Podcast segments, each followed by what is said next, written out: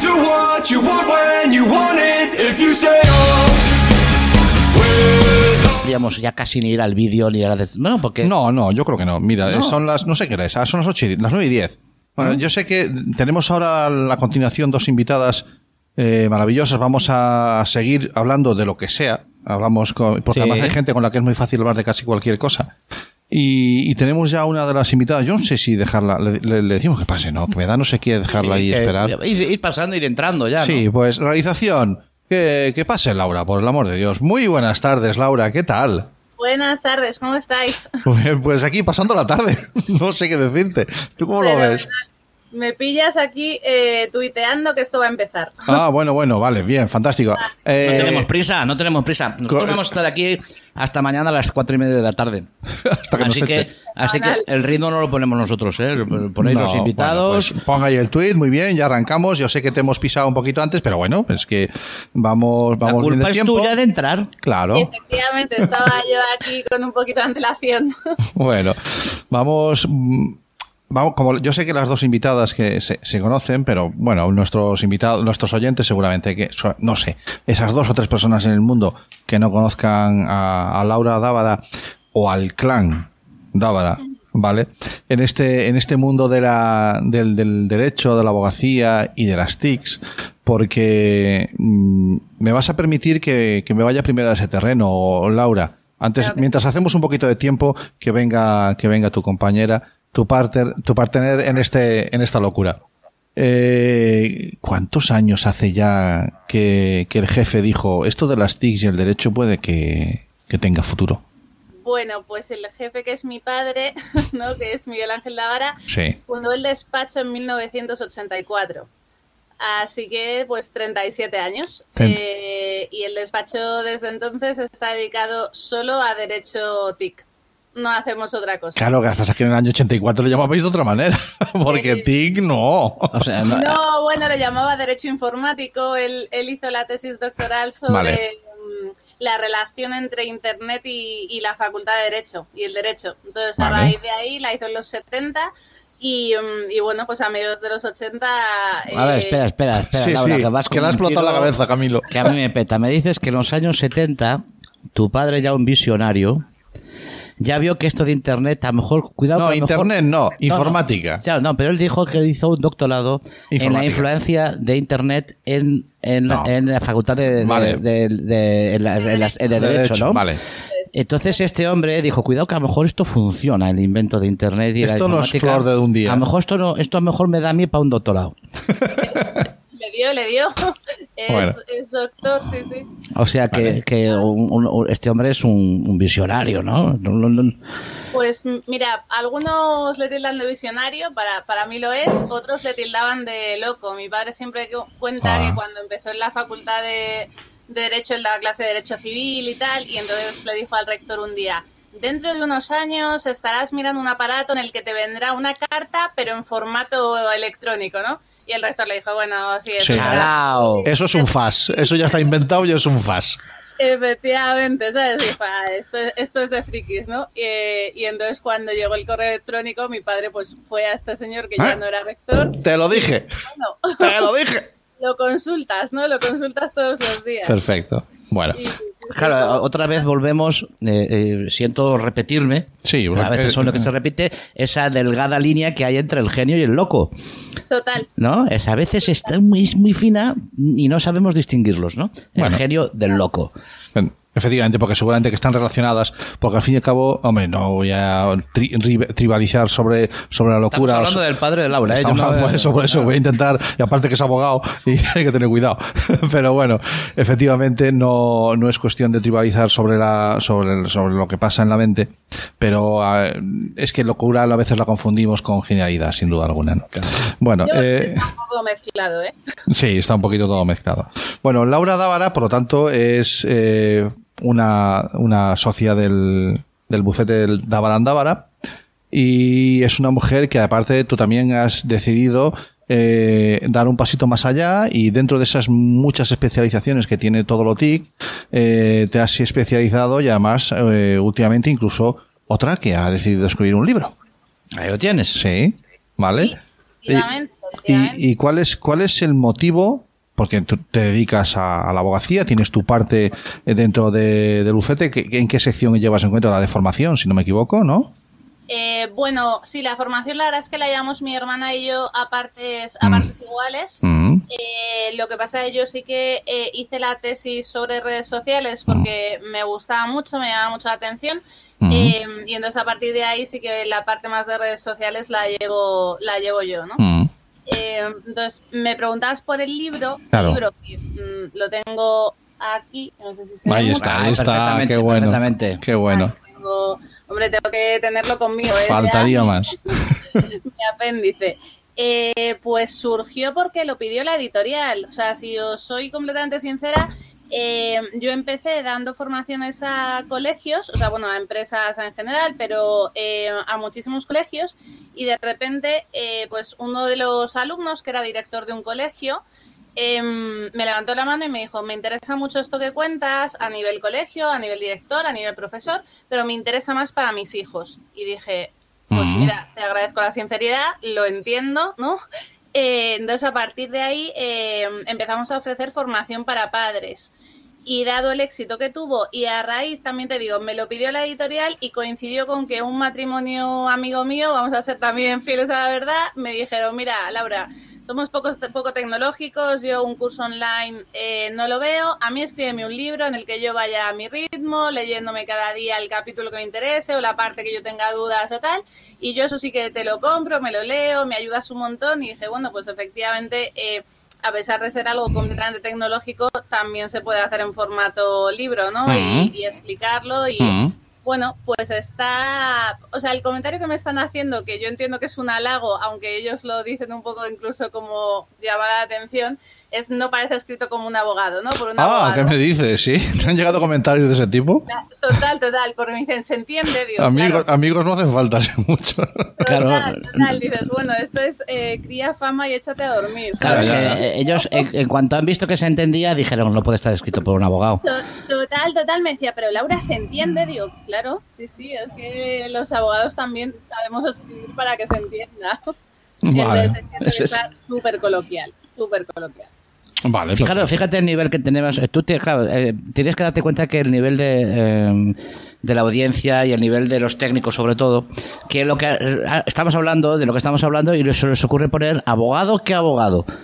Y, y al final la rima no la, no la han terminado de poner, pero porque creo que se han cortado de poner el término al final de la rima. Esto- pero- estos son unos sinvergüenzas. Pueden terminarla, ¿eh? No pasa nada. qué, qué- qué sinvergüenzas. Bueno, Oye, pero a eh, mí me fascina que, que a mí me fascina que Laura eh, hable, hable de, de- de la escritura del libro como que hubiera sido algo fácil de escribir sin un lenguaje técnico. Bueno, ¿sabes lo que pasa? Que, eh, o sea, evidentemente hay cosas técnicas y lo que he hecho ha sido en la primera parte poner un diccionario para que esté, pues eso, quien tenga más conocimiento se puede saltar esa parte del glosario y quien tenga menos, pues vamos a empezar por entender que, ¿no? que es un tweet o que es un directo o que es tweet, ¿no? Lo que, eh, lo que corresponda. bueno. Eh, pero luego lo que hago es contarlo todo de manera súper práctica, con ejemplos, o sea, con ejemplos que nos han llevado al despacho, ejemplos positivos, ejemplos no tan positivos, casos de ciberacoso, eh, bueno, pues muchas realidades que, que ahí están, ¿no? O sea, has Bueno. escrito un libro para que lo entienda mi abuela. Eh, sí, 100%. Bueno. Sí. Bueno, damos la bienvenida a, a Escarlata Gutiérrez. Buenas tardes, Escarlata. Hola, buenas, ¿me escucháis? A ver si te, Ah, a ver si te oímos. ¿Me oís? Eh, te oímos- Es tímida, no- Escarlata. no sé si- Escarlata es tímida, sí, sí, justo. No me va el micro. Sí, no, sé, justo. ¿no me oís no o no me va sé- el micro? no, Está, tenemos bajito. pero muy bueno. bajito, como subes. No, pero Has seleccionado otro micro, quizás. No sé no, si. No, no, eh, no, hemos- no he tocado A ver si nada. lo pueden subir desde Te aquí. oímos muy lejos. Aquí estás al 120%, ¿todavía no?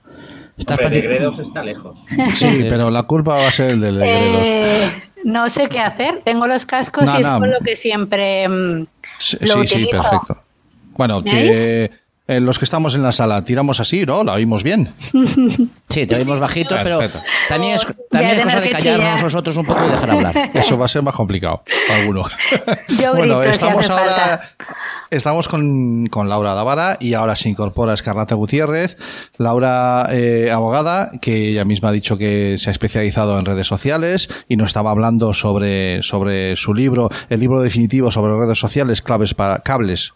Hoy cables, claves para padres y educadores, Eso ¿de es. acuerdo? Y tenemos eh, a Escarlata, que es fiscal y, y que también le toca mucho lo de las TIS de cerca, porque creo que, te, que llevas la delegación también por ahí abajo, ¿no? Sí, estoy en la sección contra la criminalidad informática con más compañeros, sí, en Ciudad Real. Efectivamente. Uy, no sé qué. he en Ciudad Real y eh, que tiene un canal en YouTube que, y, y tiene una, unos tweets que yo recomiendo semanalmente muy interesantes. Es una gran divulgadora y eh, ha coordinado también un, un libro en el que nos hablan de una forma mm, más técnica y legal sobre todo relacionado con los delitos informáticos que ya te digo que se ha convertido en el libro de cabecera de algunos que yo me conozco. Muy buenas tardes.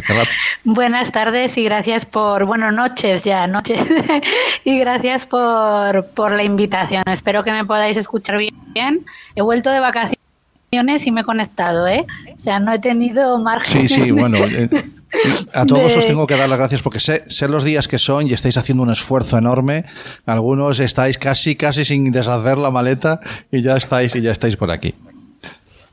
Bueno. Escarlata, eh, ese libro sobre, el, sobre los- los- la, la terminología y la parte técnica legal de los delitos informáticos eh, estaba por hacer, era algo que había que hacer.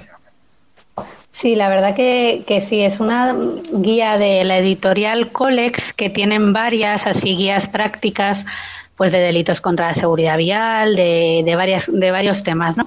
La verdad que viene explicado de manera muy práctica, mm, resumida y a lo importante, por decir de alguna manera, no es un manual de derecho penal ni nada parecido que se pueda estudiar en las universidades, pero eh, es cierto que para el ejercicio profesional está muy bien para tanto abogados, bueno, como, como compañeros, ¿no? Jueces Y- o, o peritos- o peritos que se dedican a hacer, eh, análisis sí, de evidencia, ya te lo digo sí, yo. Sí, sí, efectivamente, incluso miembros de las fuerzas y cuerpos de seguridad del Estado también me han comentado que, que lo han eh, comprado, que les ha gustado, etcétera, y yo creo que es muy muy interesante en ese sentido. Además, al final tiene incluso formularios para hacer querellas, para hacer, eh, bueno, pues una serie de, de escritos relacionados, claro, con el ejercicio profesional y con este tipo de delitos. Así que yo creo que en ese sentido es bastante completo. Yo estoy contenta. Lleva tiempo, además en Colex trabajan fenomenal. Yo lo he coordinado y lo han redactado eh, hay uno, las compañeras y la verdad que, que está muy muy cuidado con jurisprudencia actualizada todo lo mucho de lo que ha salido en los hilos está aparte de otras cosas entonces la verdad que yo creo que yo estoy muy contenta no, puedo decir otra cosa que eso que yo creo que cuando haces algo es lo más importante estar tú al final contento y orgulloso de lo que has de lo que has hecho Bien, pues con, con vosotras dos me gustaría eh, charlar un ratito y aquí los demás estamos todos para preguntar cuando, cuando consideréis, pero ya que, mira, llevamos todo, llevamos estas cinco horas de, cuatro, cuatro, ya llegarán las cinco, cuatro horas de programa, se ha hablado de, de educación, se ha hablado de familia, se ha hablado de tecnología, se ha hablado de deportes, eh, eh, se ha hablado de recuperación de chavales que están en situaciones, bueno, hemos hablado de, de un montón de cosas y, eh, y hace un ratito, hace nada, estábamos hablando con, con Pablo Duchemen, perito informático y educador, sí sí lo conozco. Y yo le soltaba, eh, como última pregunta, le decíamos, bueno, eh, es duro meterse en, en un proceso penal por un tema de, acoso en redes sociales o por un tema de... Pero, pero compensa o cómo lo... Es que claro, no, estas cosas se investigan o se investigan. Ese es un poquito, si os parece, el ratito que vamos a estar aquí, el terreno en el que me gustaría hablar con vosotras.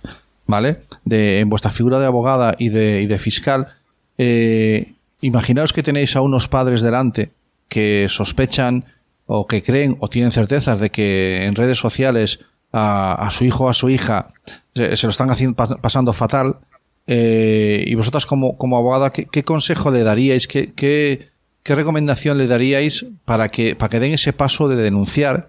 Que si bien las denuncias están avanzando, a veces puede ser porque el problema se está haciendo más grave, o, o- o a lo mejor ojalá sea así porque estamos concienciando sobre ello, ¿no? Pero para los que dudan en ese terreno, Eh, Laura, em- empieza tú misma. Tú como abogada, ¿qué, qué, qué dos, tres consejitos le darías a una, a una madre o un padre que ven sufrir a su hijo y sospechan que tenga que ver con algo en redes sociales? Eh, mira, el primero sería que no se queden quietos. Yo entiendo que es una situación súper difícil por la que nadie quiere pasar, eh, ningún, ningún padre. Eh, para intentar también no solaparme con Escarlata, eh, voy, a, voy a abogar aquí por el canal prioritario de la Agencia Española de Protección de Datos. Es un canal que en mi opinión se conoce muy poco. O sea, yo en las formaciones lo cuento siempre, lo publico en Twitter, lo muevo en nuestra cuenta de Instagram. Eh, hago todo lo que está en mi mano, pero bueno, pues también eh, utilizo ¿no? este, este altavoz. Eh, es un canal gratuito, eh, se hace la denuncia online en la página web de la Agencia Española de Protección de Datos y sirve para eliminar eh, contenido, eh, bueno, pues vamos a decir, eh, violento, racista, eh, pues de contenido ciertamente erótico, sexual, que esté causando eh, un, un daño, ¿no?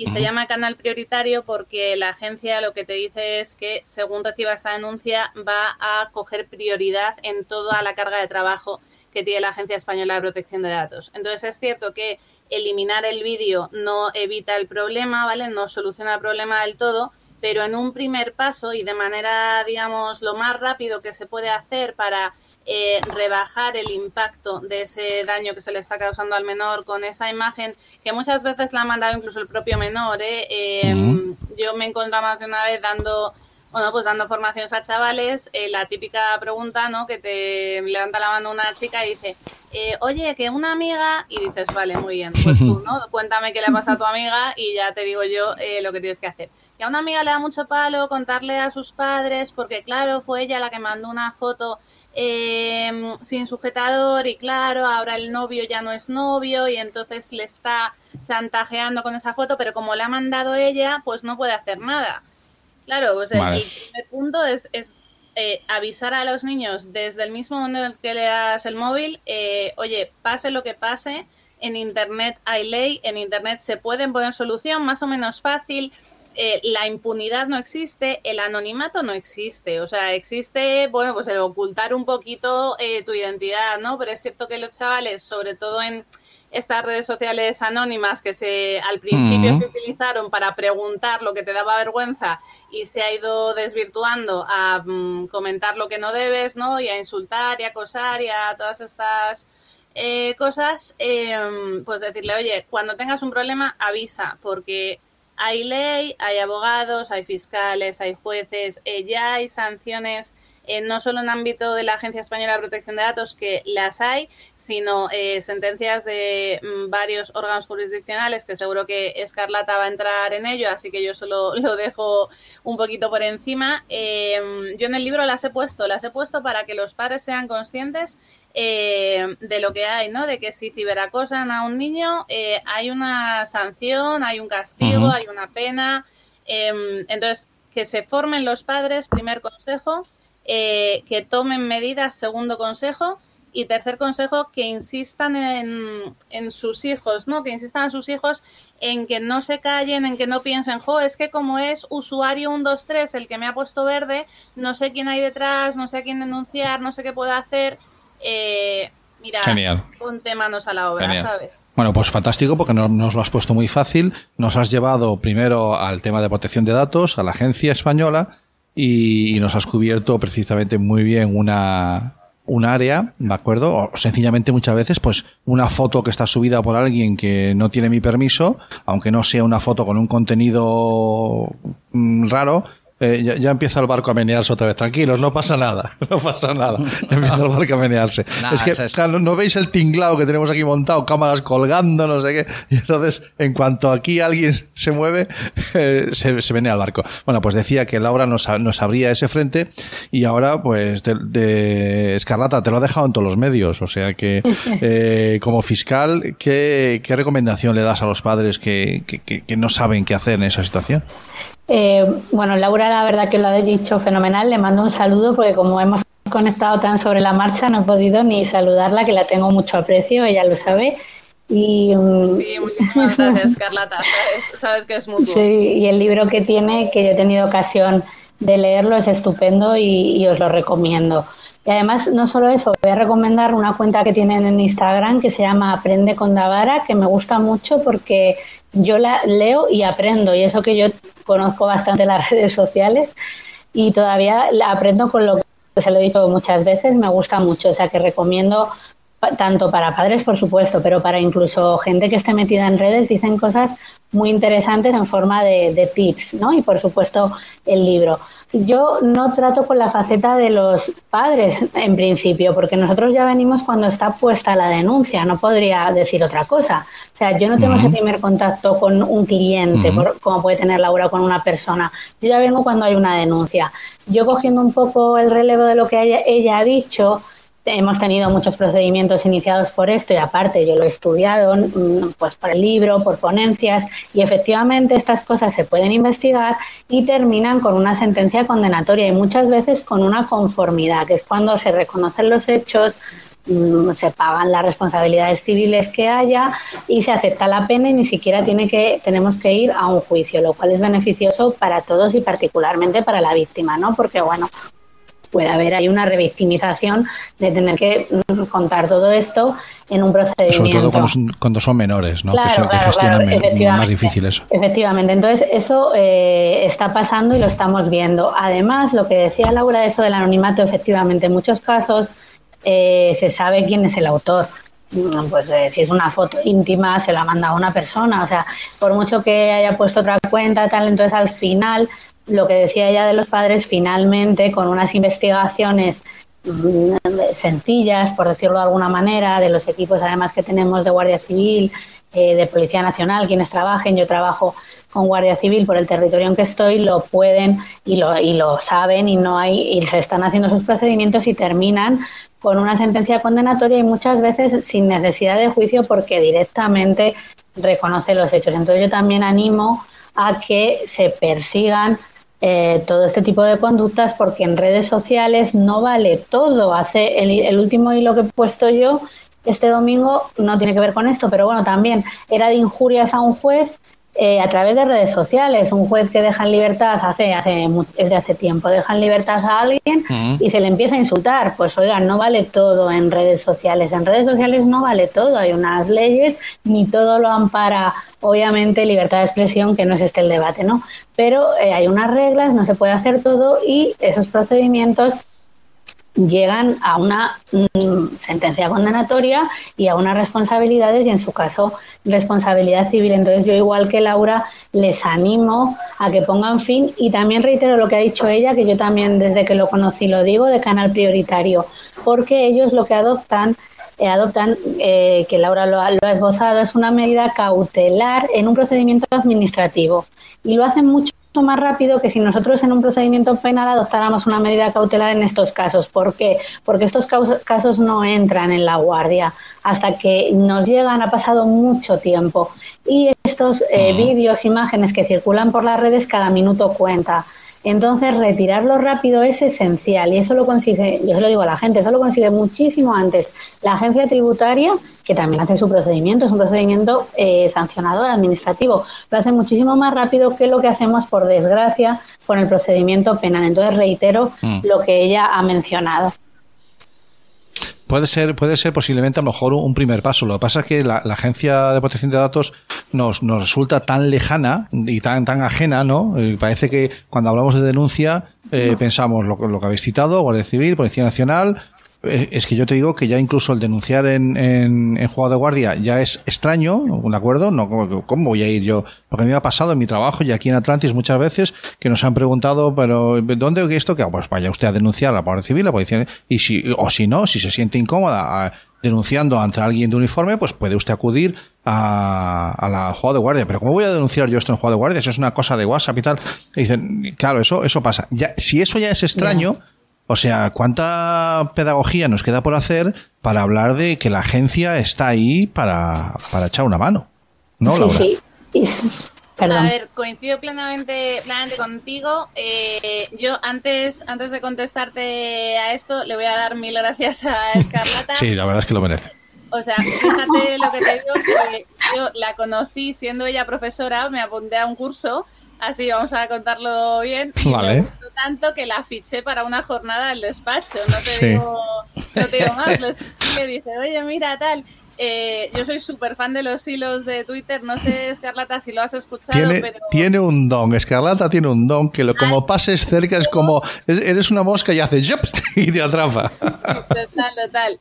Al principio, cuando estábamos hablando de que, ¿no? que ibas a entrar ahora, han hablado de tus hilos, digo, sí, es que es, que es lo mejor porque te enteras de un montón de cosas eh, de manera como muy, muy rápida, ¿no? Entonces, eh, ¿qué pasa con la Agencia Española de, de Protección de Datos? Eh, que es un organismo que suena como muy lejano, muy aburrido, vamos a ser sinceros, ¿no? O sea, yo tengo muchos amigos que me dicen, bueno, Agencia de Protección de Datos, eh, la que pone la multa a Facebook. Y dices, bueno, a Facebook y a cualquier empresa, o sea, sí, de acuerdo que es quien pone la multa a Facebook, pero eh, a muchas, a muchas más, ¿no? Ya. Entonces, yo sí que creo que de un tiempo a esta parte, a lo mejor te puedo decir tres, cuatro años a esta parte, la agencia está haciendo una labor de divulgación Ah. tremendamente buena, que creo que hay que valorar muchísimo. Tiene una sección solo dedicada a menores, tiene una página web eh, que se llama Tú decides en Internet, Sí. que está súper bien, tiene un montón de informes, resoluciones, la guía para colegios, que en la que hay muchísimas preguntas, respuestas como Sí. muy eh, útiles, ¿no? Eh, y Como que útiles. Imprescindible en un centro educativo. Totalmente, totalmente de acuerdo, efectivamente. Súper imprescindible. Sí. Eh, y el tema del canal prioritario yo creo que lo está intentando difundir, difundir mucho. O sea, nosotros como despacho nos adherimos al pacto digital, que es voluntario y es, eh, bueno, pues básicamente un documento en el que tú te comprometes a promover el buen uso de las TIC y todas estas cuestiones. Eh, y nos mandaron un mail diciéndonos, oye, por favor, ayudadnos con el canal prioritario. Y fue como, mira, te lo pongo en la web, te lo pongo en cualquier sitio porque me parece una herramienta súper útil. Entonces, a lo mejor si empezamos a hablar de la agencia más como ese organismo súper lejano, súper eh, el que multa a las grandes empresas, como una página web en la que de manera online puedes solicitar la retirada rápida de un vídeo que te está causando daño eh, y un daño muchas veces grave, eh, pues seguramente cambiemos un poco ¿no? esa, esa mala prensa que tiene, que Ya. tiene la agencia, que yo creo que ahora mismo no se la merece. O sea, y- Bueno, yo la veo, la agencia, ojalá llegue algún día a ser como la Guardia Civil de Tráfico. Que Bueno. cuando nos mete la leche nos acordamos, pero cuando tenemos un problema están ahí, llegan con su moto y nos sacan del lío. Yo creo que le falta darle esa, esa, esa otra parte, ¿no? El que el entender que, que la agencia está ahí también para sacarnos de... Sí, bueno, es algo, es algo que desde, desde, desde la lejanía que nos da los que no estamos metidos en el mundo de la ley o en el mundo de, de, lo- de todo esto que estás hablando, ¿no? Pero ya a fondo, pues los que estamos un poco lejos, nos sorprende que, que lo que acaba de comentar Escarlata, ¿no? Eh, no, si es que la agencia tributaria, yo no digo que sea más eficaz, La- no, es más rápida puede llegar a ser más rápida que lo que, que lo que puede ser lo que podemos ser nosotros, ¿no?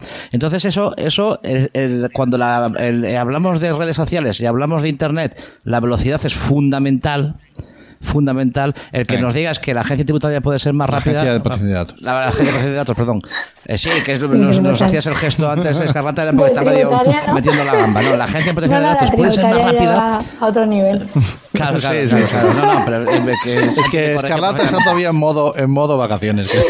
No, no, no, yo es que Bueno, efectivamente las velocidades son otras. Eh, ¿Y tú crees, eh, Escarlata, que, que llegará el día, no sé, o, o que, en que desde el, desde el ámbito del, del, del procesal penal eh, hay forma de hacer las cosas más rápido? ¿Es una cuestión de que falta pasta solo o, o, Sí, o nos metemos en un jardín muy grande? No, no, en yo creo que en principio es una cuestión de, de falta de medios, ¿no? Y al final, bueno, determinados protocolos de actuación, porque determinadas cosas, si se pide una medida cautelar en un procedimiento penal o habría que instaurarlo, también es cambiar protocolos de actuación. Pues igual que con violencia de género, eso sí que está ya muy trillado a partir de la ley que hubo en 2004, no tiene nada que ver, ¿no? Pero está ya muy trillado que si hay denuncia, el formulario de orden de protección no tiene nada que ver. Pero bueno, orden de protección, tal, no sé qué, o con otro tipo de delitos.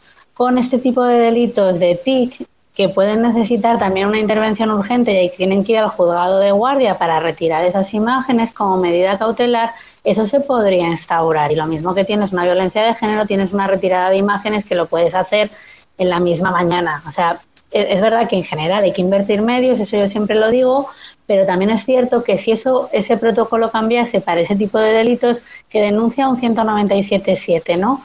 Eh, que es el mal denominado sexting, ese que decía Laura de mandar, normalmente es una foto erótica, pero no tiene que serlo, tiene que ser relativa a la intimidad. Podría ser una foto donde saliese un test de una enfermedad, por poner un ejemplo, ¿no?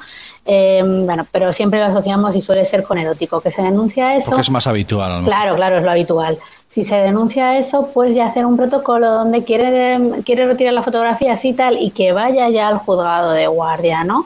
Aunque no se detenga la persona, eso ya es, eh, aunque se cite, ¿no? Para que también se le escuche, etcétera. Pero todo eso irá y luego darse el auto con, eh, pues ese mm, el, requerimiento tal a las, a las compañías como hace la Agencia Española de Protección de Datos. Eso se podría hacer, pero yo creo que con estos delitos nos falta todavía concienciación, en mi opinión, eh, a operadores jurídicos, ¿no? Sin quitar la gravedad de otros, no es un tema de comparar gravedad de delitos, pero que eso podría ir, esa medida cautelar que se tendría ya que decir por la policía, porque el que va a denunciar no sabe ni lo que es una medida cautelar, obviamente, como tampoco lo sabe quien denuncia violencia de género doméstica, pero ya eh, hacer un formulario, preguntarlo tal y que eso vaya al juzgado de guardia, porque eso sí que lo podemos asumir si fuese ya una avalancha, pero eso en principio se puede asumir. No sé si hay, me hay, posibilidades. Hay, posibilidades desde, las sanciones administrativas. Claro. Para retirar esa imagen. Mamá, es que yo creo que aquí lo principal es retirar si procede, hay que analizarlo. Obviamente es una medida cautelar, hay que ver si hay pues eh, apariencia de buen derecho, eh, peligro en la espera, ¿no? Lo, lo que tienen las, las medidas cautelares y fundamentarlo, mm. pero si eh, concurren los requisitos, lo esencial en estos delitos, lo ha dicho Laura muy bien, y es que es la verdad, que es lo que quiere eh, el menor o no menor, o la persona que está denunciando estos hechos, que eso se retire, ¿no? Y que se y que se quite ya, sin perjuicio de que también se depure la responsabilidad, pero principalmente que ese vídeo deje de circular o esa imagen deje de circular. Entonces esto se puede hacer, sí. Bueno, eh, Carlos. venga, Carlos, te iba a dar eh, paso precisamente. El comentario de Escarlata y de Laura es.